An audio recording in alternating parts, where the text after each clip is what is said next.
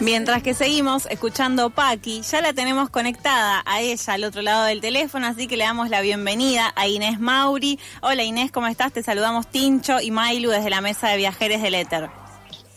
Hola Tincho, hola Mailu, ¿cómo están? Yo muy bien, la verdad que contenta porque el día está muy hermoso. Soy medio fan del calor y del solcito y estoy muy a gusto.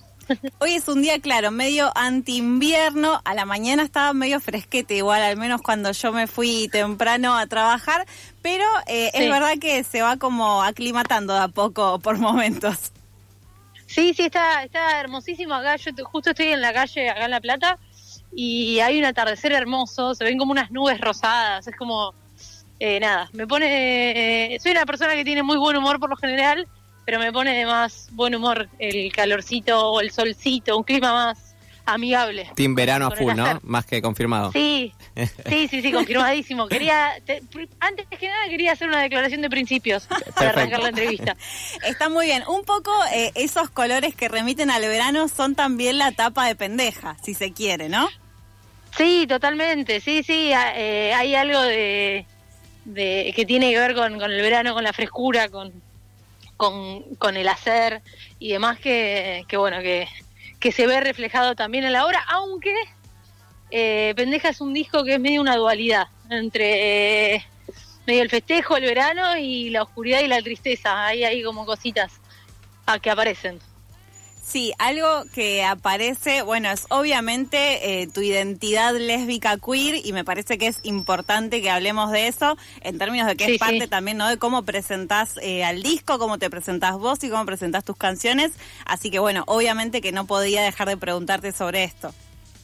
Sí, sí, es eh, otro, otra de las declaraciones de principio, ahora sí, más en serio, que tiene un poco que ver con el lugar que me paro a la hora de decir yo hago música hace ya bastantes años, pero, pero a la hora de, poder nombrar y de poder decir, tuve como un montón de trabas para, para mostrar de alguna manera esta, esta cuestión que yo lo pongo como identidad lésbico-queer, que tiene que ver con, con cómo nombrar, cómo decir. Y yo, me, por ejemplo, me, me, refugiaba mucho en lo poético para no decir, no hablar de una ella o, o cuestiones que tenían que ver con eso. En este disco busqué todo lo contrario y fue un proceso en realidad, no fue una búsqueda impuesta, sino que fue parte de un recorrido que fui haciendo que no fue tampoco aislado de un contexto, ¿no? También eh, hay más visibilidad, hay más artistas del universo queer, entonces bueno, es un poco eso lo que lo que pasa y en el disco sí aparece de distintas maneras, eh, no solo a la hora de nombrar, sino que creo que ya parándose desde, o sea, parándome en mi caso particular, desde ese lugar, hay algo de, del ocupar espacios, del, más allá de los discursos que, haya. Y un poco pendeja es eso, ¿no? Como, como pararme como, como lesbiana y como persona que forma parte del universo queer y nombrar y decir y hacer desde ese lugar. decido hacerlo desde ese lugar, digamos. Bien, y el proyecto de Inés Mauri como solista comienza un poco en 2020. Decías que igualmente tenés como un recorrido anterior en, en, otros proyectos musicales, pero que en particular tu proyecto solista empezó en 2020, que vamos a decir, qué año complejo para empezar cosas, ¿no? Sí, totalmente, totalmente, pero de todas maneras fue lo que lo posibilitó, digamos. Eh, soy una persona que no frena mucho, de hecho ahora estoy caminando mientras estoy hablando con ustedes y como te estoy yendo un ensayo y de ahí nada, como nada, es, es medio mi, mi, virtud y mi karma y, y la, el frenar en el 2020 me ayudó a reorganizar y poner las prioridades, ¿no?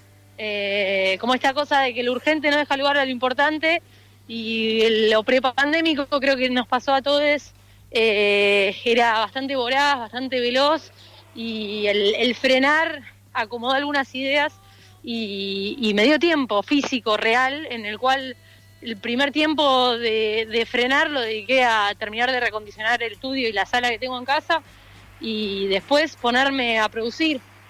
El 2020 me sirvió para eso, estuve produciendo. Inés.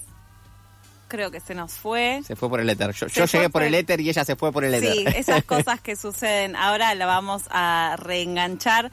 Lo que estamos escuchando son algunos eh, pedacitos de otros temas que conforman pendeja. Por ejemplo, los temas que elegí son los cortes igualmente que ha tenido de difusión este disco, que son Manos, que lo grabó con Paula Mafía.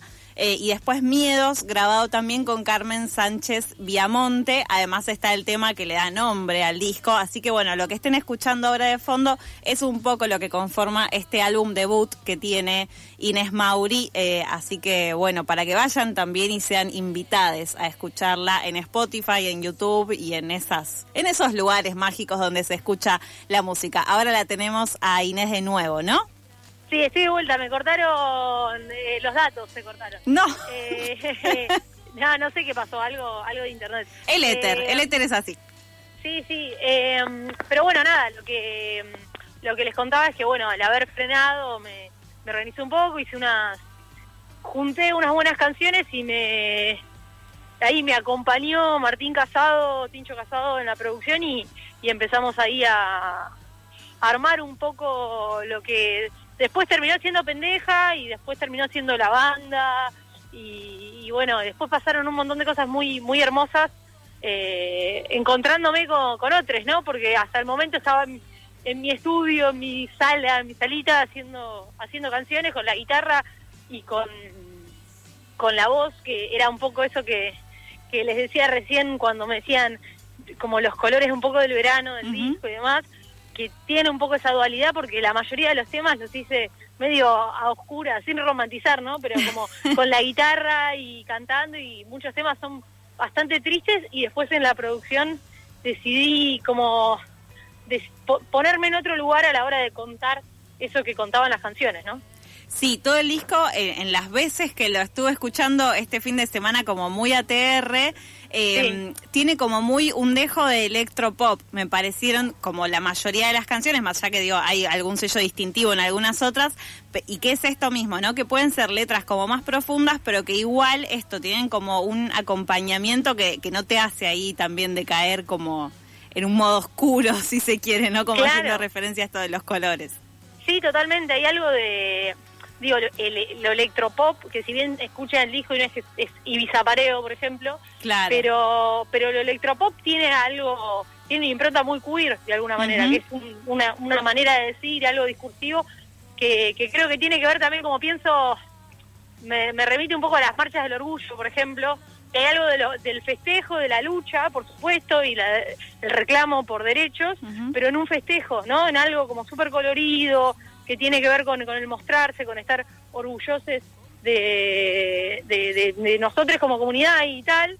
Y un poco un poco va de, va de ese lado, va del lado de, de, bueno, no sé, estaban escuchando antes Paqui, que bueno, Paqui es, no, sé si, si, si, no saben qué es les oyentes, brevemente digo que es como una persona heterosexual heteronormada, ¿no? Que tiene que ver con eso.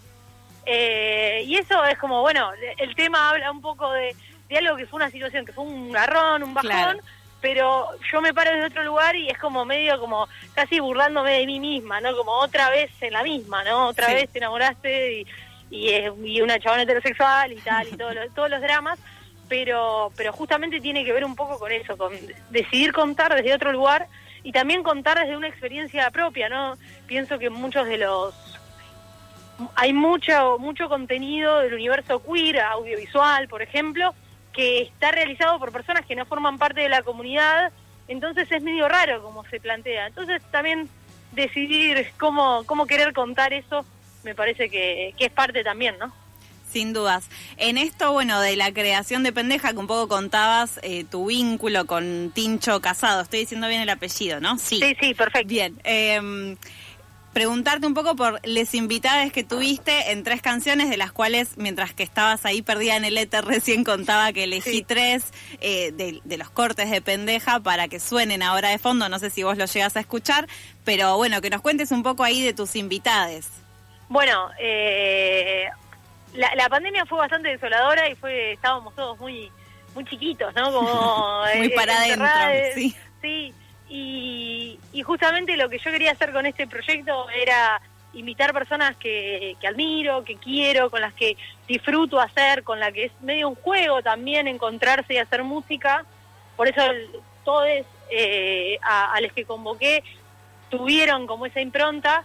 En, lo, creo que lo primero que aparece como invitación en el disco es eh, Paula Mafía, que está en mano, que fue para mí el primer tema que pude nombrar en femenino, ¿no? Como también eso que, que hablábamos antes que bueno, hay un videoclip también que viene ahí en camino con Paula, pero ese ese tema que tenía como una impronta tan importante para mí, me parecía que era, fundamental que, que lo integrara una persona que yo admiro, que, que, que, para mí es importante para, para mí y, lo es, digamos, importante para lo que es la comunidad LGBTIQ y sobre todo como ícono lésbico. Después invité a, a una amiga que es Carmen Sánchez Viamonte, que es una figura súper interesante y súper importante también para lo que es la escena, la nueva escena musical aquí en la ciudad de La Plata, eh, que ella, bueno, es, es, muy joven, además viene, viene hace bastante tiempo, pero nada, como me parecía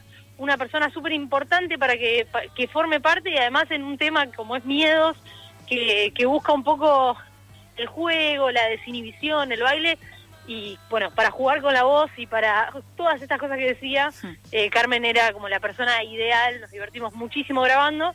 Y después hacia el final está Juan Loyola, que es un músico amigo que de hecho forma parte de la banda cuando nos presentamos en Full Banda, eh, que bueno, él viene de una impronta, tiene su proyecto solista y viene de una impronta mucho más eh, electrónica, más tipo French pop, más por ese palo, eh, que tiene un disco que se llama Melancodance, que recomiendo mucho.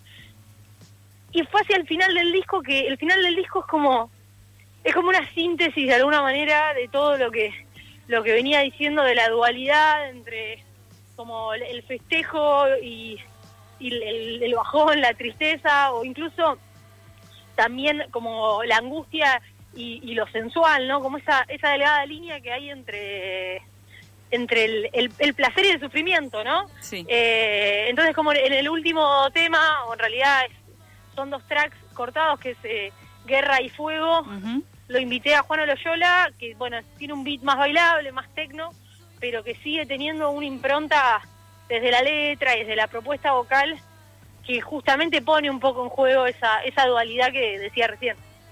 Bien, Inés, ¿le querés contar a quienes nos están escuchando dónde y cómo te encuentran?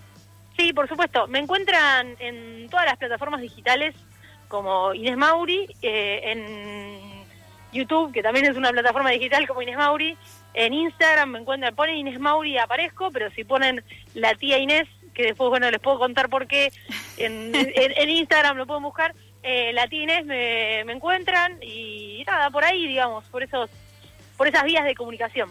Muy bien. Eh, una pregunta más que refiere a si hay eh, ya próximas fechas de shows que tengas definidas. Sí, por supuesto. Eh, vengo de... Uy, un poco de ruido. Vengo de una, de una medio gira que estuve haciendo, así que hicimos un parate pero el 12 de agosto tocamos acá en La Plata, en Guajira, eh, con una música de allá de, Capital, que no puedo decir el nombre todavía porque no... Bien. O, sería como una... Claro, no lo gestiono yo a la fecha, si la producía tiraba la primicia. Y el 12 de noviembre, esto sí es primicia porque no lo dije, el 12 de noviembre voy a estar haciendo la presentación de disco en La Plata.